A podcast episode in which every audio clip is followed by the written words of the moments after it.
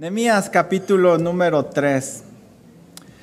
No sé si has estado en esta situación que volteas alrededor de tu vida y ves que las cosas están destruidas, que las cosas están en ruinas, o en la vida de alguien más que es un completo desastre.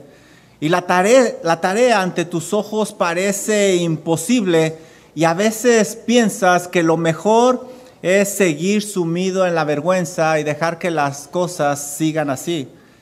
Esa era precisamente la situación en la que se encontraba el pueblo de Israel cuando nosotros nos encontramos en el libro de Nehemías. El estado de los muros de la ciudad era deplorable. Las puertas estaban caídas.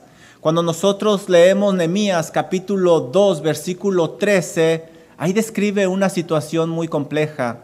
Dice Nehemías 2:13, Nehemías sale a revisar la ciudad y este es su reporte. Y salí de noche por la puerta del valle hacia la fuente del dragón y a la puerta del muladar. Y observé los muros de Jerusalén que estaban derribados, derribados. Y sus puertas estaban consumidas por el fuego. Ante los ojos de Nehemías, esto estaba muy complejo. Ellos eran presa fácil de los enemigos porque los muros estaban derribados y si las puertas estaban quemadas, quiere decir que alguien entró ahí con violencia. ¿Cómo se puede enfrentar una situación de esta manera? ¿Cómo puedes enfrentar tú una situación semejante en tu vida cuando todo parece que está hecho pedazos? Este capítulo precisamente nos da la respuesta para salir adelante en esa situación. Y lo que nos enseña este capítulo es que se puede salir adelante si trabajamos unidos y con el mismo objetivo en mente. Vamos a ver nosotros que el pueblo se unificó. A pesar de que las personas eran tan diferentes, ellos se unificaron porque tenían un mismo objetivo que era levantar los muros y reparar esas puertas. Además, ellos sabían que Dios estaba de su lado. Por eso esta tarea, aunque compleja, era posible. Se podía llevar a cabo. Y saben, ellos tenían razón. Porque este proyecto, ¿cómo puedes levantar esos muros deplorables, caídos en tu vida? ¿Cómo puedes levantar esa familia que está hecha pedazos o esas relaciones o ese proyecto? De la misma manera, trabaja unido, busca tener el mismo objetivo, pero siempre debes de estar seguro que Dios está en ese proyecto, que Dios está en esa situación, que estás del lado de Dios. Y sabes, así precisamente es como el Señor Jesucristo edifica su iglesia. Vamos por favor a Filipenses capítulo 1, versículo 27 y 28. Miren cómo este principio de estar del lado de Dios, unirnos y tener el mismo objetivo, es útil para edificar cualquier cosa, aun cuando esté derribado. Dice Pablo a los filipenses, solamente que os comportéis como es digno del Evangelio de Cristo, para que, o sea que vaya a verlos o que esté ausente, oiga de vosotros que estás firmes en un mismo espíritu. Subraya esa frase. Aquí nos está hablando de unidad. Combatiendo unánimes por la fe del Evangelio. Aquí nos está hablando de un mismo fin, unidos con un mismo fin. Versículo número 28. Y en nada intimidados por los que se oponen, para que para que para ellos ciertamente es indicio de perdición, mas para vosotros de salvación. No importa las dificultades, si tú estás unido, si tienes el objetivo de honrar a Dios, vas a poder salir adelante, es lo que dice Pablo. Y termina con esto, y esto es de Dios. Asegúrate que estás haciendo las cosas de acuerdo a la voluntad de Dios. Asegúrate que Dios está de tu lado. Como cristianos hay que trabajar unidos por el bien del Evangelio. sabiendo que esto agrada a Dios y seguramente vamos a salir adelante a pesar de las dificultades de la vida. En este capítulo, Nehemías narra cómo se trabajó en unidad para levantar los muros y arreglar esas puertas que estaban caídas. Se dan nombres y características de los que participaron, lo cual nos va a proporcionar aplicaciones muy prácticas para nuestro diario vivir. Hay tanta información en este capítulo que es difícil estudiarlo, pero me gustaría sacar estos principios que espero y nos ayuden. Y de hecho esto va a ser eco con el sermón que escuchamos esta mañana entre el amor de hermanos. Por eso, lo primero que tenemos que hacer nosotros para edificar, para levantar esos muros, para arreglar esas puertas derribadas por el fuego, es asegurarnos que Dios está de nuestro lado. Ellos pudieron edificar unidos los muros como resultado de que Dios estaba con ellos para edificar, cualquier cosa, querido hermano, querido amigo, asegúrate que Dios está contigo. Y ese va a ser nuestro punto número uno. Mira cómo empieza este capítulo. Empieza con una palabra muy importante, entonces. Así empieza el capítulo número tres, entonces. Esa palabra entonces me dice que hay una unión entre el capítulo anterior y el capítulo número 3. Obviamente, antes, originalmente, no teníamos capítulos y versículos. Ese entonces está uniendo lo que se narró anteriormente con lo que se va a narrar aquí. Básicamente nos está diciendo que el capítulo número 3 es el resultado de lo que ya se explicó, de lo que ya sucedió en los primeros dos capítulos y la pregunta es, bueno, si tú nos acompañas por primera vez, ¿qué sucedió en los capítulos anteriores? ¿Qué pasó en el capítulo 1 y en el capítulo número 2? Bueno, Nemías había llegado a Jerusalén con otro grupo de cautivos que venían de Babilonia. ¿Para qué? Para ayudar a edificar esos muros y ellos estaban siendo dirigidos por Dios. Mira lo que dice Nemías capítulo 2 versículo 11 y 12. Dice Nehemías, llegué pues a Jerusalén y después de estar ahí tres días, me levanté de noche, yo y unos pocos varones conmigo, y no declaré nada a hombre alguno, lo que Dios había puesto en mi corazón que hiciese en Jerusalén. Nehemías sabía que detrás de este proyecto estaba Dios. Él no podía trabajar solo, necesitaba del apoyo del pueblo. Además, Nemías era un completo extraño para este pueblo de Jerusalén. No solo eso, quizás él no era visto con buenos ojos porque él trabajaba para el rey. Y ya estudiamos en el capítulo número 2 que ese rey su jefe Artajerjes anteriormente ya había detenido la obra de reconstruir la ciudad con violencia. Nemías confiaba que Dios estaba detrás, que Dios lo había preparado precisamente para ese momento. Por esa razón se dirige al pueblo y les da testimonio de lo que Dios había hecho soberanamente en su vida. Miren lo que dice Nehemías capítulo 2, versículos 17 y 18. Nehemías da testimonio al pueblo y les dice, vosotros veis el mal en que estamos, que Jerusalén está desierta y sus puertas consumidas por el fuego. Venid, edifiquemos el muro de Jerusalén y no estemos más en oprobio. Versículo número 18. Entonces les declaré, cómo la mano de mi Dios había sido buena sobre mí. Y asimismo las palabras que el rey me había dicho. Y dijeron, levantémonos y edifiquémonos y edifiquemos. Y así esforzaron sus manos para bien. Estaban totalmente seguros de que Dios estaba con ellos y que no importaban los obstáculos o lo complejo que se viera el proyecto, era posible porque Dios estaba con ellos. Mira lo que dice Nehemías 2:20, cómo hablan ellos, con qué seguridad, con qué convicción. Dice Nehemías 2:20, Y en respuesta les dije a los opositores, Nemías les da esta respuesta, el Dios de los cielos, Él nos prosperará.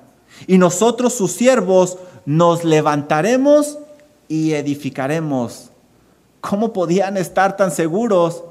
Porque sabían que Dios estaba con ellos, porque sabían que esto venía de Dios, que Dios había obrado soberanamente y ahora era su responsabilidad trabajar, poner la mano al arado. ¿Necesitas reconstruir algo en tu vida? Voltea a tu alrededor. ¿Qué está destruido? ¿Qué está en ruinas? ¿Qué es un oprobio? ¿Qué está en vergüenza? Lo primero que tienes que hacer, querido amigo, es asegurarte que estás del lado de Dios. Asegúrate que tienes una verdadera relación personal con Dios por medio de Cristo Jesús. Y así no habrá cosa difícil para reconstruir. Mira lo que dice Jeremías 32, 17. Oh Señor Jehová, he aquí que tú hiciste el cielo y la tierra con tu gran poder. ¿Requieres más poder que esto para solucionar eso que está en ruinas en tu vida? Dios hizo los cielos y la tierra. Mira cómo termina este versículo. Y con tu brazo extendido no hay nada difícil que sea para ti. Asegúrate que Dios está de tu lado. Esta es la razón por la cual el pueblo de Jerusalén pudo levantar esos muros y de la misma manera tú puedes levantar eso que está en ruinas, pero asegúrate que Dios está contigo. ¿Está tu familia en ruinas? ¿Tu vida? ¿La relación con los demás? ¿No será porque estás haciendo las cosas a tu manera y no tomas en cuenta la dirección de Dios? Asegúrate que Dios está contigo. En los capítulos anteriores, como les decía, vimos la mano soberana de Dios obrando en las circunstancias de la vida. Ahora en este capítulo 3 vamos a ver la responsabilidad del hombre al obedecer ese llamado de parte de Dios. Con la bendición de Dios el pueblo se fijó un solo objetivo. La meta era reconstruir la ciudad de Dios, levantar esos muros y esas puertas. Todo en la vida pasaba a segundo término. Ellos tenían un objetivo que iban a seguir. Toda su vida iba a girar alrededor de ese objetivo que Dios les había encomendado. Todo el pueblo se estaba moviendo a la misma dirección, todos jalaban para el mismo lado, porque eso era de suma importancia, trabajar con el mismo objetivo y ese va a ser nuestro punto número, dos. Primero asegúrate que Dios está contigo. Después trabaja con el mismo objetivo en mente que dé gloria a Dios. Miren el versículo número uno lo que nos dice. Entonces se levantó el sumo sacerdote Elisab. La lista de los trabajadores comienza con nada menos y nada más que el sumo sacerdote este era el rango más alto en la línea sacerdotal del pueblo de Israel. Era el jefe de los sacerdotes. Humanamente hablando, esta era una de las personas más importantes de la época. Este hombre era muy importante. Ahora, como buen líder, él iba a enseñar con el ejemplo e iba a animar a los que le rodeaban Seguramente él no era experto en la construcción, levantando muros y arreglando puertas, pero lo importante era dirigirse hacia la misma dirección, edificar unido con el resto del pueblo. Mira lo que dice, edificaron la puerta de las ovejas. Nemías escoge una puerta muy importante para empezar, la puerta de las ovejas. Y esta puerta estaba muy cerca del templo. Ahí era por donde entraban las ovejas que se usaban para el sacrificio. A diferencia de las otras puertas, esta puerta no va a tener cerrojos porque la mayoría del tiempo estaba abierta. ¿Por qué? Porque los sacrificios eran constantes. Se hacían sacrificios una y otra vez. Sin duda alguna, esta puerta era muy importante porque era la entrada al perdón de los pecados por medio de los sacrificios. Por eso Nehemías empieza con esta puerta. Esta puerta es muy importante. Recuerda que la protección más grande que tú necesitas es contra el pecado. Tenemos que empezar ahí porque el pecado te puede arruinar. Querido amigo, querido hermano, comienza protegiéndote contra el pecado. Y Nehemías acertadamente comienza con esta puerta. Y aquí me gustaría hacer una pausa. Ahorita vengo, voy a tomar agua. No se crean. Miren, como hijos de Dios, como cristianos, como nacidos de nuevo, hay objetivos que Dios nos ha dado en la vida que son permanentes. Debemos de tener cuidado de no abandonar ese llamado que Dios nos ha hecho. Les tengo una nota triste. Este sumo sacerdote, Elisab, no permaneció firme a ese llamado de parte de Dios. En una nota triste, este sumo sacerdote, diez años después, emparentó con Tobías. Y nosotros introdujimos Tobías en el capítulo número 2. Fue uno de los enemigos del pueblo de Israel. Fue uno de los que se opuso más a la reconstrucción de los muros de la ciudad de Dios. Y ustedes van a leer más de Tobías en el capítulo 2, en el capítulo 4, en el capítulo 6. Lo van a leer por todo el libro de Nehemías que él se oponía, mas sin embargo, el sumo sacerdote Elisab emparentó con él. Es muy triste que el sumo sacerdote comenzó muy bien, pero terminó muy mal. Emparentó con alguien que no tenía nada que ver con Dios, no quería tener nada, no quería tener nada que ver con Dios. Dice Pablo en una alerta muy grande en 2 de Corintios 6:14, no os unáis en yugo desigual con los incrédulos, porque ¿qué compañerismo tiene la justicia con la injusticia? ¿O qué comunión tiene la luz con las tinieblas? Mas sin embargo, Elisab emparentó con él. Se supone que no tenían nada en común. El hecho de que tú hayas comenzado muy bien la carrera no te garantiza que vas a terminar de la misma manera. El pecado es muy, muy astuto. El predicador John Piper lo pone de esta manera.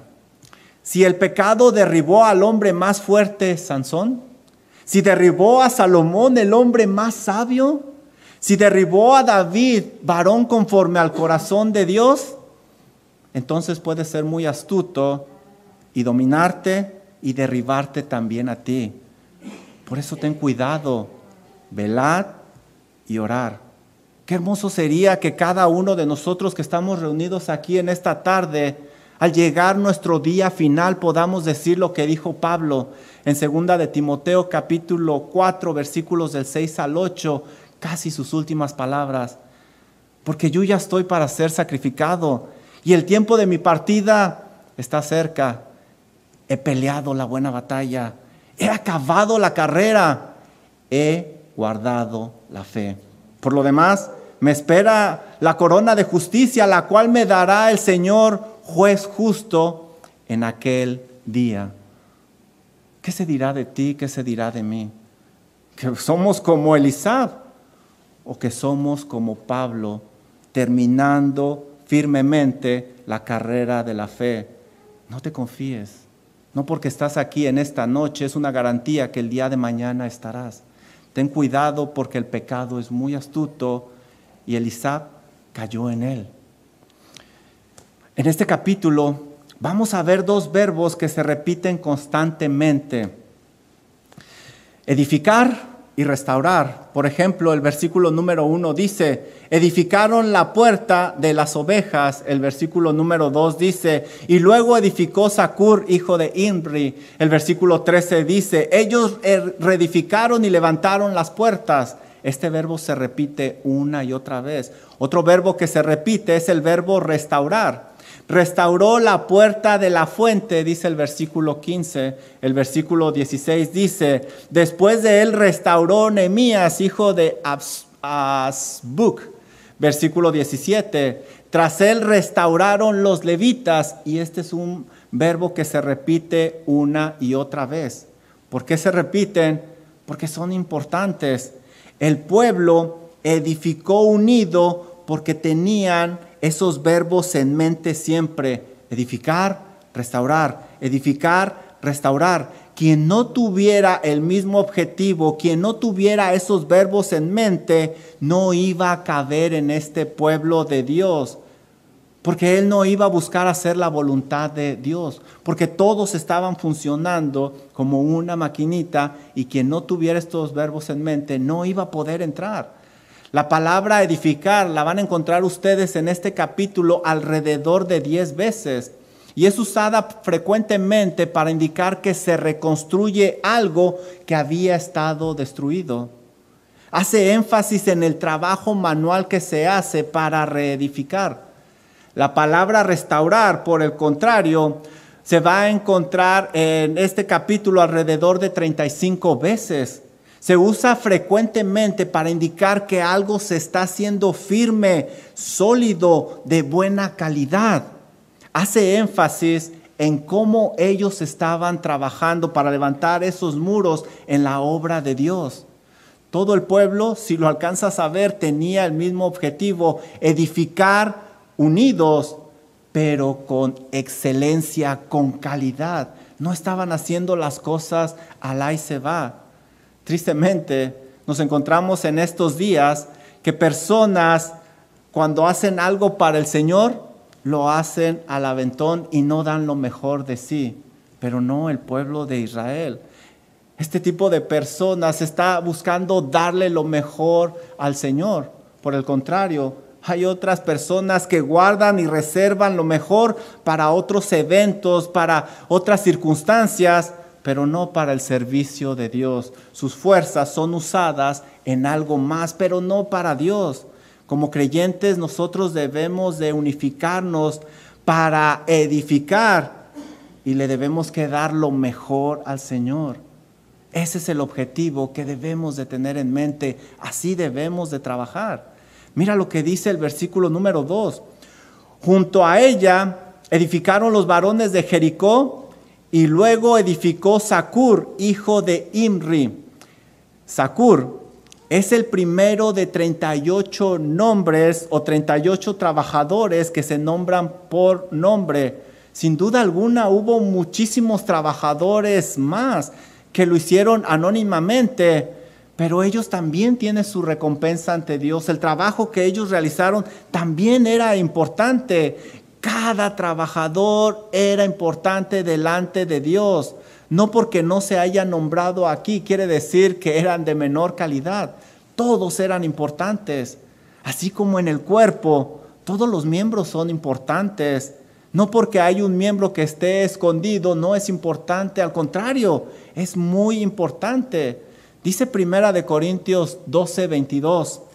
Antes bien, los miembros del cuerpo que parecen más débiles son los más necesarios.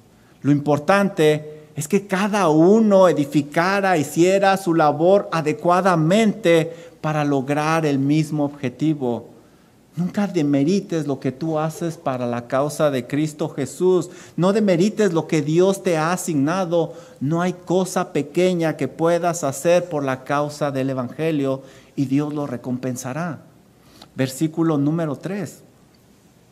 Los hijos de Sená edificaron la puerta del pescado. Ellos la enmaderaron y levantaron sus puertas con sus cerraduras y sus cerrojos.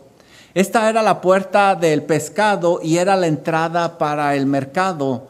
A la puerta de las ovejas no se le había puesto cerrojos y cerraduras, pero a esta puerta sí se le puso. Esta puerta necesitaba más seguridad. Con este tipo de seguridad iba a proteger de que no se abriera por fuera y de que no entraran los enemigos. Se requería este tipo de seguridad en esta entrada. Y esta puerta nos recuerda lo importante que es proveer protección en nuestras vidas. En la vida del creyente, el enemigo tarde o temprano va a intentar atacar y va a intentar quitarte del objetivo que te has planeado para servir a Dios. Él va a querer poner tropiezo y desviarte de ese objetivo firme que tú tienes, que es dar alabanza al nombre de Dios.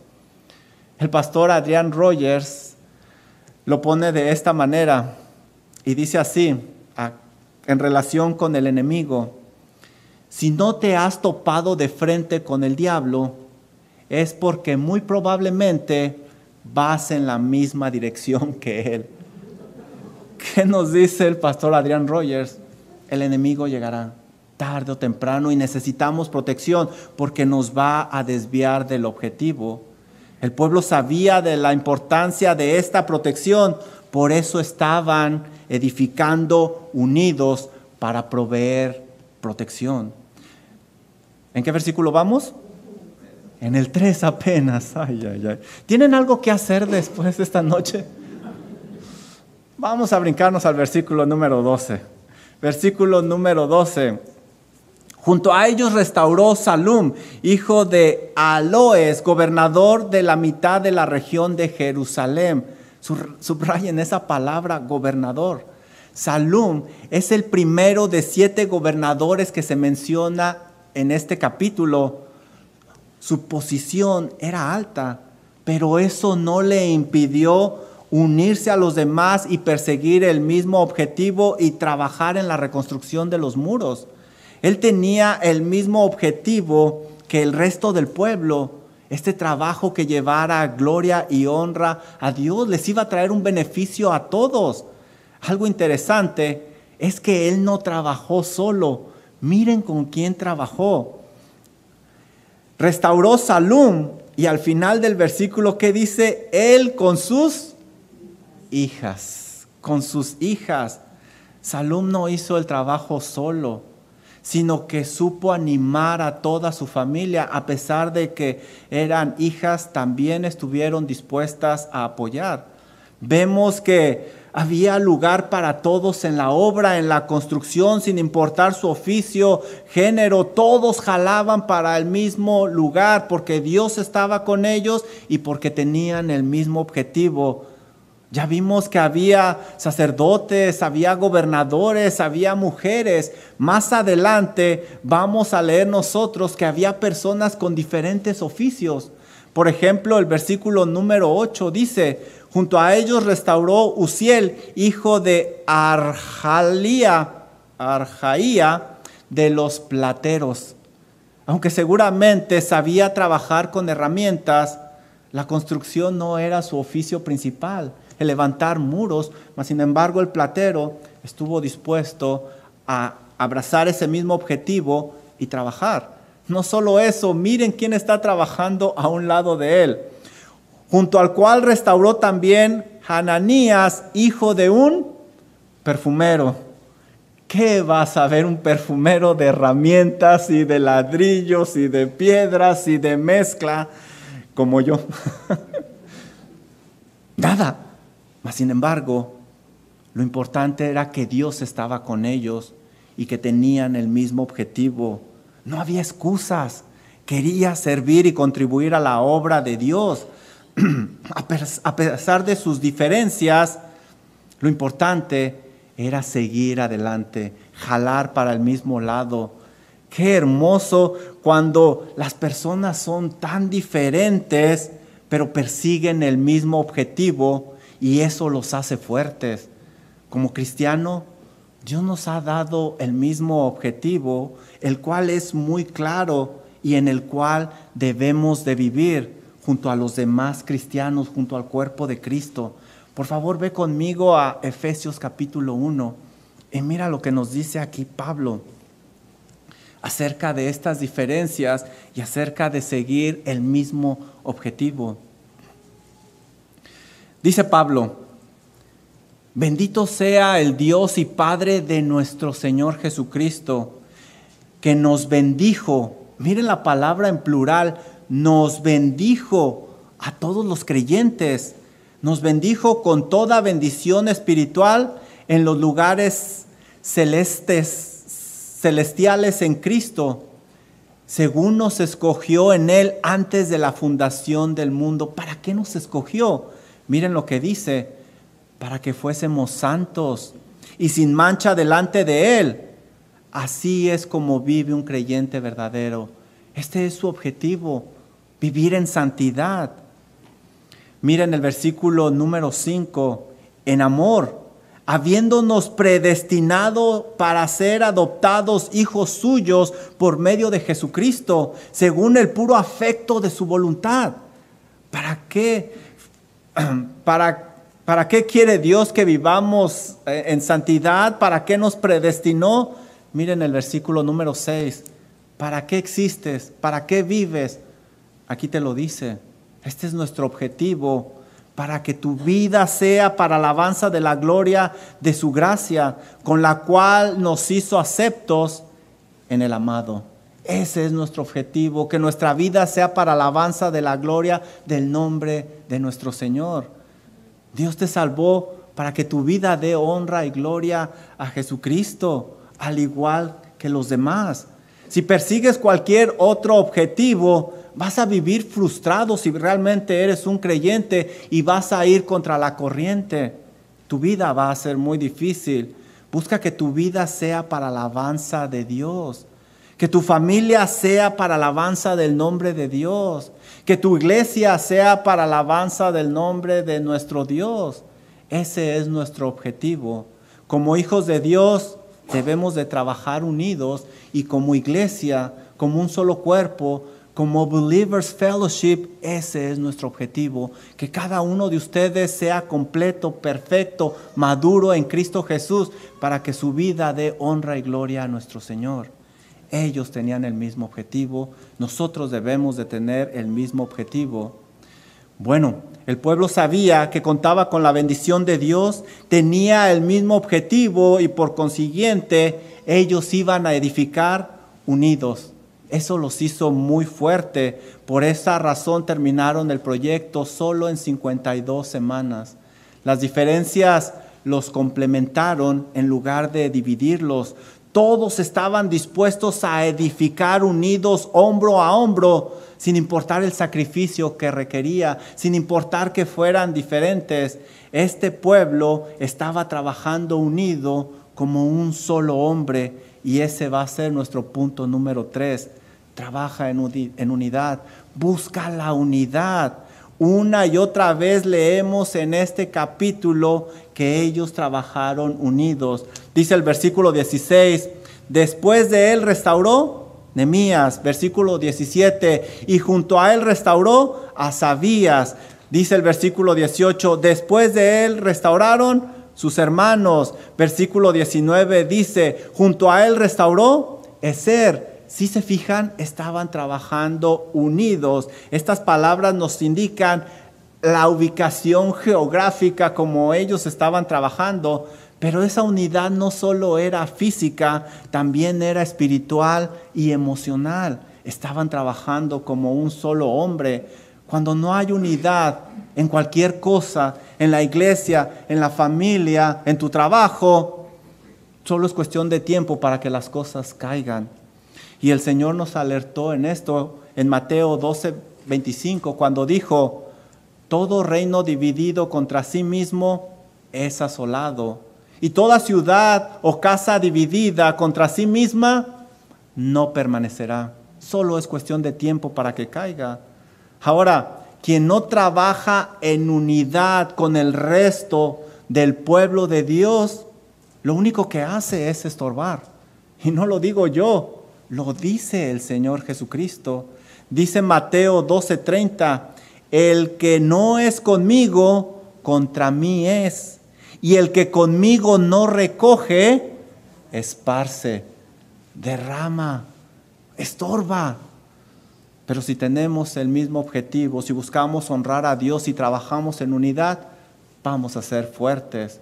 Y un buen ejemplo de esta unidad es Malaquías cuyo nombre significa persona de renombre. Mira el versículo 14. Reedificó la puerta del muladar Malaquías. ¿Saben ustedes qué es muladar? Esta puerta era por donde se sacaba la basura.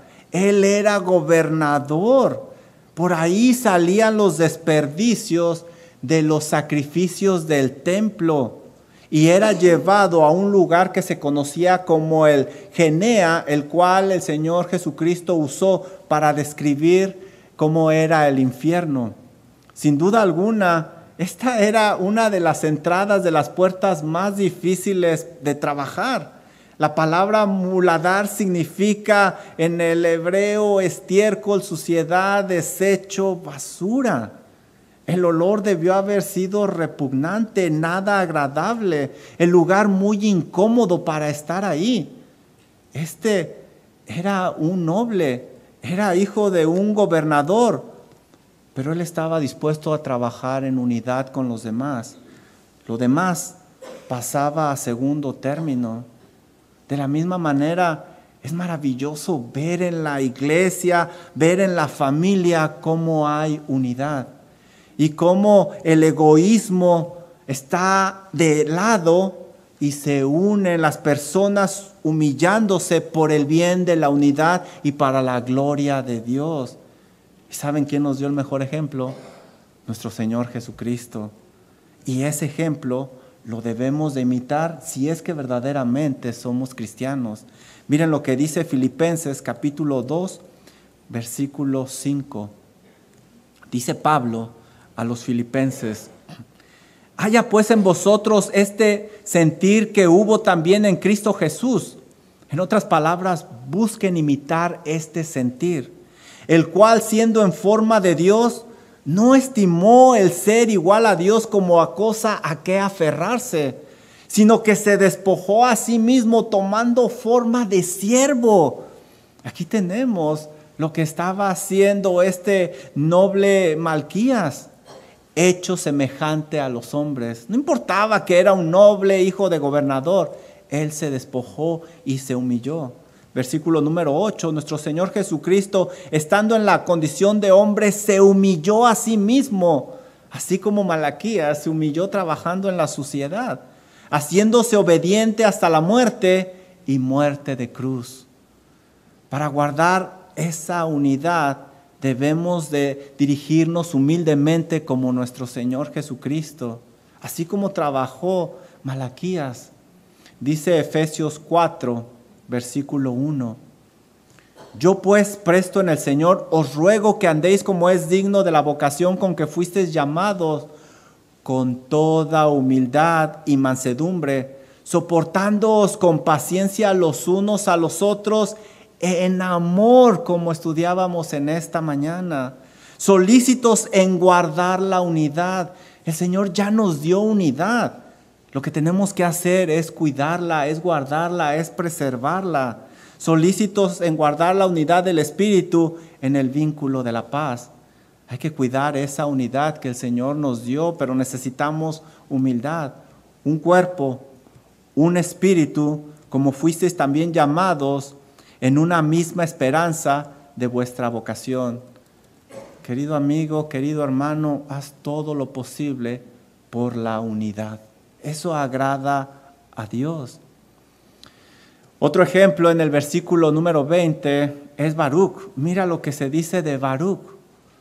Después de él, Baruch, hijo de Sabaí, con todo fervor restauró otro tramo. ¿Cómo trabajó? Con todo fervor. Eso indica con mucha pasión, vigorosamente, con muchas ganas. ¿Por qué? Porque él tenía el mismo objetivo y estaba unido a los demás.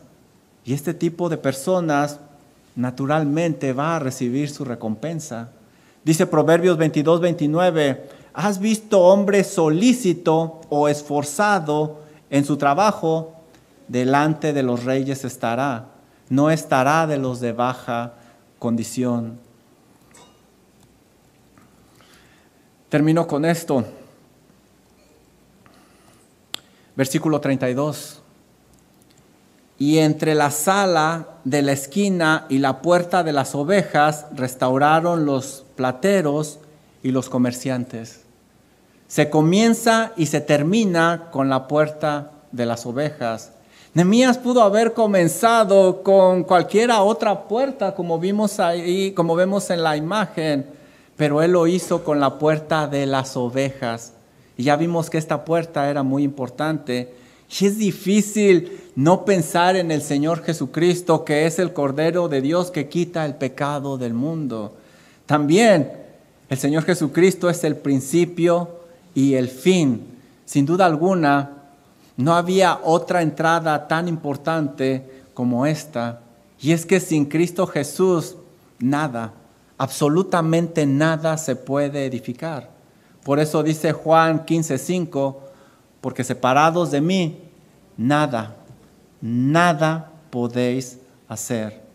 Nemías pudo cumplir esta misión porque su propósito desde un principio era darle gloria a Dios, porque buscaba obedecerle a Él siempre. Y eso es lo que tenemos que hacer nosotros. Dice Primera de Corintios 10:31, si pues coméis o bebéis o hacéis otra cosa, hacedlo todo para la gloria de Dios. Al hacerlo, estaremos seguros de que Dios está con nosotros y tendremos el mismo objetivo y estaremos dispuestos a trabajar en unidad. Y seguramente a pesar de las dificultades, como veremos en el próximo capítulo, podremos salir adelante. No importa las diferencias, no importa qué tan diferentes somos nosotros. Miren, levanta tu mano si tú hablas inglés. No tenga vergüenza, levante su mano. Usted la va a volver a levantar en la siguiente pregunta.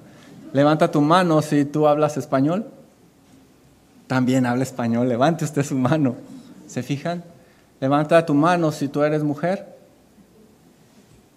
Levanta tu mano si tú eres hombre. Levanta tu mano si tú eres de Estados Unidos. Levanta tu mano si tú eres de otro país. Ya despertaron, ¿verdad? Levanta tu mano si tú te dedicas a la construcción, a trabajo manual pesado. Levanta tu mano si tú trabajas en una oficina. Levanta tu mano si tú estás en tu hogar, te dedicas a tus hijos. Ah, ya levantaron dos manos. Yo creo que ese trabajo es pesado. Somos muy diferentes. Y gloria a Dios por eso. Somos muy diferentes. Y gloria a Dios por eso. Por eso, como un mismo cuerpo, Believers Fellowship, tenemos que jalar para el mismo lugar. Tenemos que tener el mismo objetivo y estas diferencias nos van a hacer fuerte.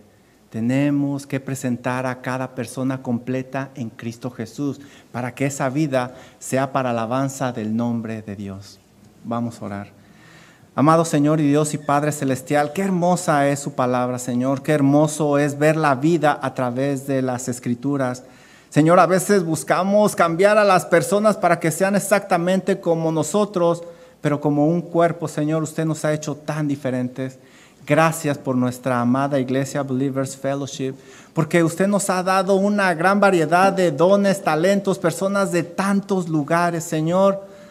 Pero Padre, queremos seguir el mismo objetivo, que nuestras vidas sean para alabanza de la gloria de Cristo Jesús, que presentemos a cada persona completa, perfecta, madura en Cristo Jesús. Señor y Dios, ayúdenos Ayúdenos a trabajar unidos persiguiendo este mismo objetivo y como se predicaba en esta mañana, que irradie amor entre los hermanos. Como dice su palabra, mirad qué bueno y cuán delicioso es habitar los hermanos juntos en armonía. Ayude a nuestra amada iglesia a seguir adelante juntos, unidos, con el mismo objetivo para la alabanza del nombre de Cristo Jesús, en el cual oramos. Amén. Por favor, póngase de pie. Y vamos a cantar este canto. Ese canto se llama Cristo, nuestra esperanza en vida y muerte.